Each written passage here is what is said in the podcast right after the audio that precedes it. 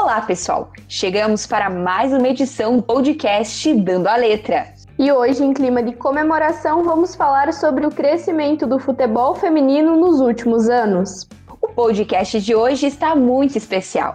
Eu sou Isabel Pigli e aqui comigo minha parceira Valéria Sense. Olá, Val! Olá, Isa! Olá para você que está nos acompanhando. Hoje nós vamos falar sobre o aniversário do nosso querido Jogando com Elas e de como o futebol feminino cresceu nos últimos anos. Fique com a gente, o Dando a Letra está no ar. O futebol feminino vem crescendo nos últimos anos. Foi com a Copa do Mundo de 2019, disputada na França, que a modalidade passou para um novo patamar. O futebol com qualidade, classe e muito talento é sim delas. O futebol feminino ganhou espaço de TV, ganhou audiência e conquistou torcida. E esse público apaixonado pelo futebol delas também contribuiu muito para o crescimento das discussões acerca do espaço da mulher no futebol. O Mundial da França teve mais de um milhão de ingressos vendidos e cerca de 200 emissoras de TV transmitiram os jogos. Isso tudo resultou em um bilhão de telespectadores. O impacto dessa visibilidade também chegou ao Brasil, não é mesmo, Val? Exatamente, Isa. A audiência no jogo entre Brasil e França foi de 59 milhões de pessoas, isso pelas oitavas de final. E dentre as pessoas que estavam naquele jogo, que estavam vendo aquele jogo, 35 milhões estavam aqui no Brasil. Na final, entre Estados Unidos e Holanda, o Brasil foi o país que mais viu a partida. Foram cerca de 20 milhões de telespectadores. E Val, a gente conversou com uma pessoa muito especial, a Aline Calandrini, né? Uma ex-atleta de futebol feminino e atual comentarista esportiva. A Carla falou sobre o sentimento dela durante a Copa do Mundo de 2019 na França, sobre como foi fazer a cobertura. Vamos conferir esse depoimento então. Segue aí.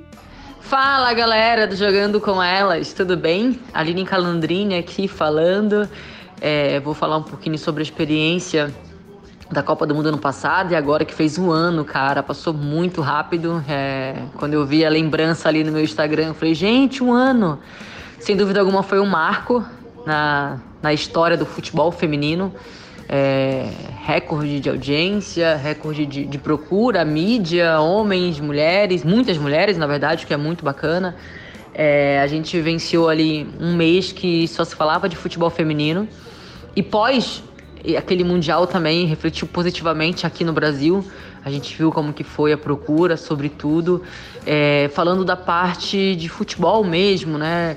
É indiscutível a evolução tática a, da modalidade, física, técnica e psicológica. É, é surreal. É, a gente viu um nível de goleiras lá em cima, indo buscar bolas sensacionais é, condições físicas de muitas seleções, batendo lá, batendo cá. Então, tecnicamente lá em cima, coletivamente idem, né? Então acho que foi a melhor Copa do Mundo é, que eu vivenciei. E muitos dizem que foi a melhor Copa do Mundo da história, porque alguns dizem que foi de 99 também, que foi um grande marco, né? Como a Ceci, por exemplo, sempre cita.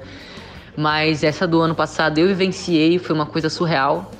Acredito que tenha sido divisor de águas e estou. Eu acredito que a gente está colhendo até hoje né, o nível dessa Copa do Mundo. E se não fosse essa pandemia que está acontecendo, seria algo bem maior, né? Uma continuidade bem maior.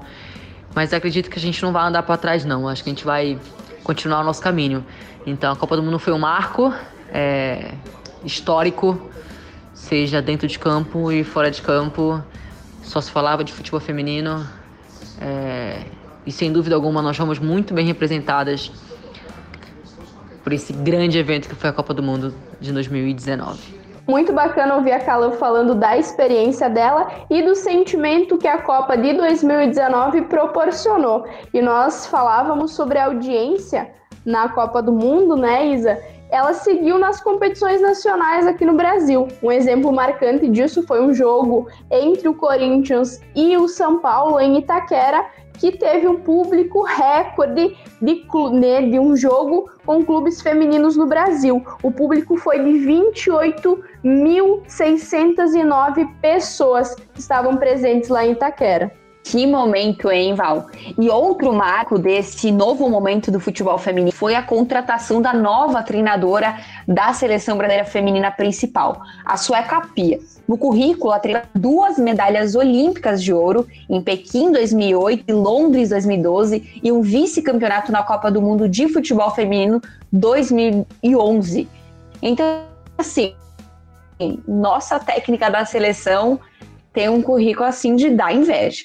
E que técnica nós temos, não é mesmo, Isa? E durante a Copa de 2014, as mulheres provaram seu potencial em cargos de liderança. Das oito seleções que chegaram às quartas de final, cinco delas eram treinadas por mulheres. E vale lembrar, Isa, que a inglesa Jill Ellis tornou-se a primeira técnica bicampeã mundial com os Estados Unidos.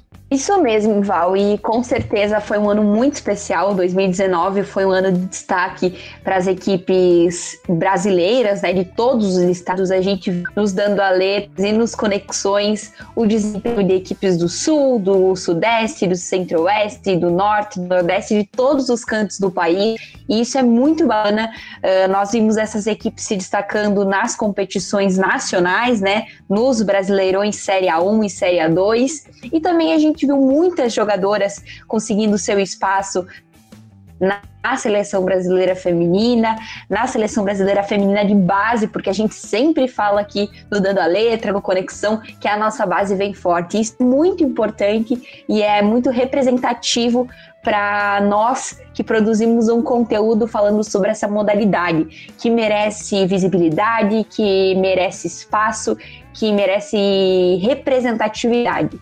porque o futebol feminino precisa receber um olhar diferente, né? Elas também são pessoas que lutam para conseguir se inserir uh, nessa categoria, elas começam desde cedo, elas também abdicam de muita coisa para conseguir chegar onde elas querem chegar.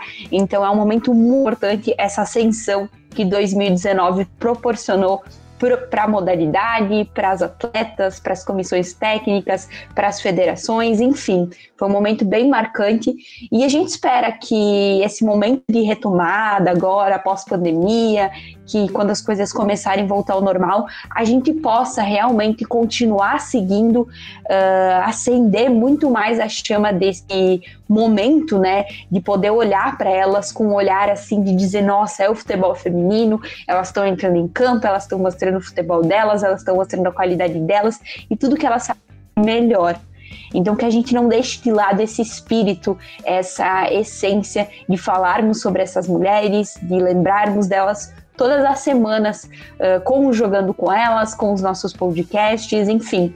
Então, que a gente espera, né, que, enfim, as organizações, as federações, enfim, tudo aquilo que representa essa modalidade no Brasil e no mundo continue olhando da mesma forma que as instituições estão olhando para o futebol masculino e procurando soluções para que os homens, os jogadores, possam voltar para que elas olhem também e proporcionem os mesmos direitos para essas mulheres, tanto em relação à saúde, quanto em relação ao preparo físico e também no dentro dos gramados, uh, referente às competições e principalmente em relação às verbas, seja de salário, seja de ajuda de custos e seja de uma forma para contribuir para que elas consigam se manter, né? Que a gente não veja atletas desistindo, que a gente não veja equipes fechando, enfim, que a gente possa continuar vendo essa ascensão do futebol feminino.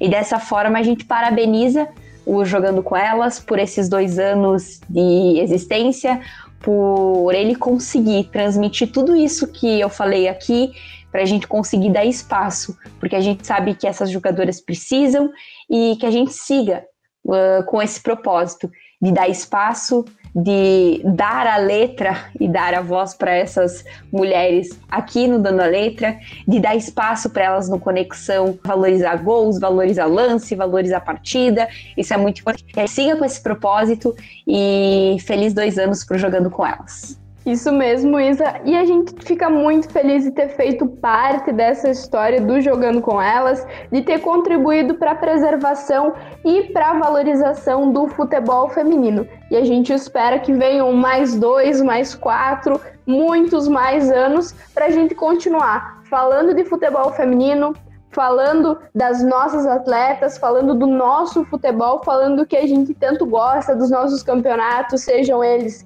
estaduais, Campeonato Brasileiro, Série A1, Série A2, campeonatos internacionais, porque é isso.